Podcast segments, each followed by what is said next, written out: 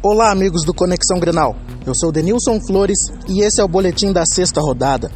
Série A. O Grêmio recebeu o Bahia na Arena e venceu por 1 a 0. O tricolor gaúcho teve total controle do jogo, mas não conseguia furar as linhas baianas.